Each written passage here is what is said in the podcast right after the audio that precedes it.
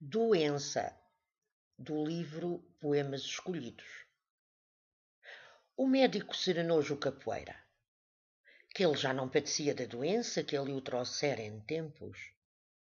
E o doutor disse o nome da falecida enfermidade. Arritmia paroxística supraventricular. Juca escutou em silêncio, com pesar de quem recebe condenação. As mãos cruzadas no colo diziam da resignada aceitação. Por fim, venceu o pudor e pediu ao médico que lhe devolvesse a doença, que ele jamais tivera nada tão belo em toda a sua vida.